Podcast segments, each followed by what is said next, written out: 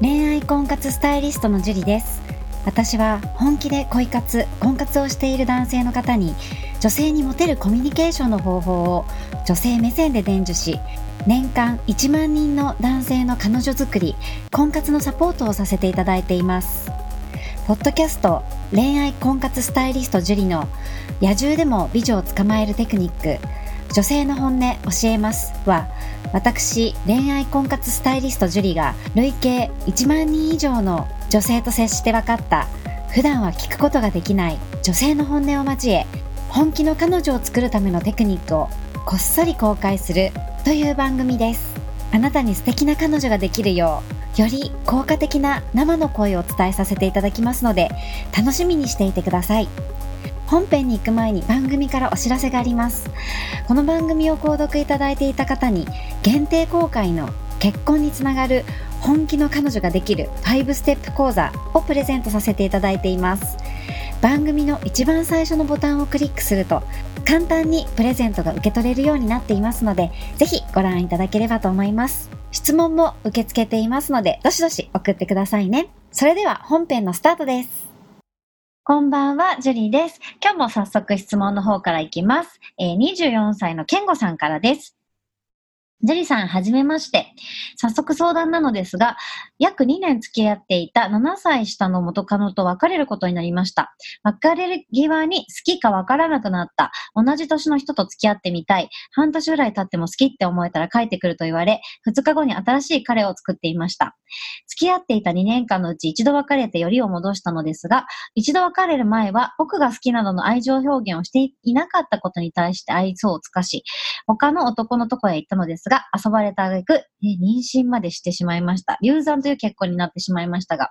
そのことがあり、やっぱり僕が好きだと言ってくれて二度とはないから僕が良ければよりを戻してほしいと言われ、好きだったのでよりを戻すことにしました。それから僕は元カノが遊びに行くのが心配になり、誰と遊んでいるのかとよく聞くようになり、それが重いと感じられ、二度の目の別れをすることになりました。別れてからも会ったりしているのですが、会う理由が家庭や学校、バイト先、彼氏の相談、学校と彼氏の家までの送り迎え、お金を貸してほしい、どっか行きたいから連れて行ってなど、そばから見ればいいように使われてると感じてる、感じると思います。たまにそろそろよりを戻したいと言われるのですが、一向にその気配がなく、別れて3ヶ月経ちました。それでも待っている僕はおかしいのでしょうか？変な日本語を使った長文になり申し訳ありません。という質問です。ありがとうございます。ケンゴさん、いい人だからもう、ちょっと、もう、この彼女に相当振り回されてますね。まあ、7歳したってことは高校生？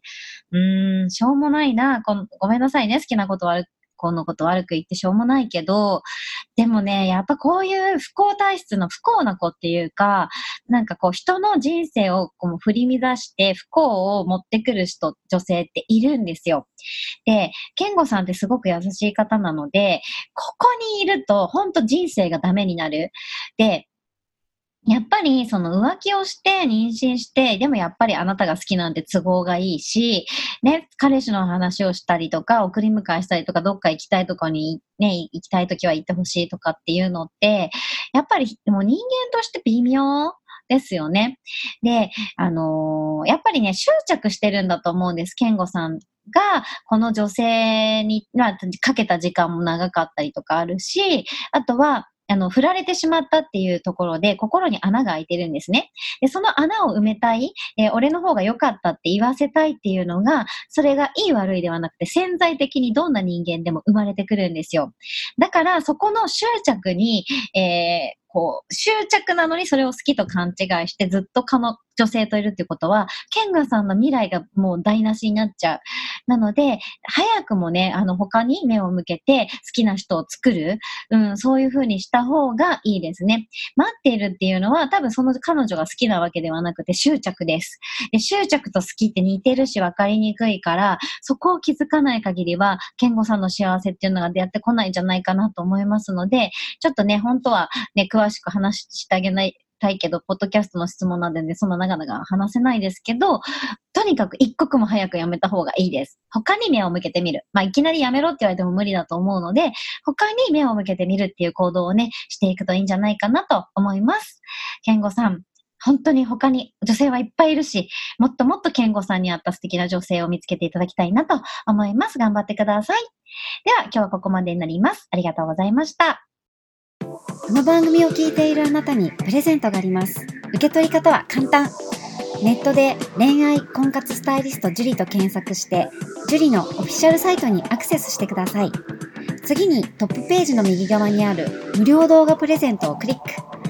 表示されたプレゼントフォームにメールアドレスを登録して送信するだけ。ポッドキャストでは語られない極秘テクニックをお届けします。また、質問は今から申し上げるメールアドレスにお願いします。Info アットマーク juriarima.com info アットマーク juriarima.com です。この質問の際には、懸命に、ポッドキャスト係と明記してください。それでは、次の回を楽しみにしててくださいね。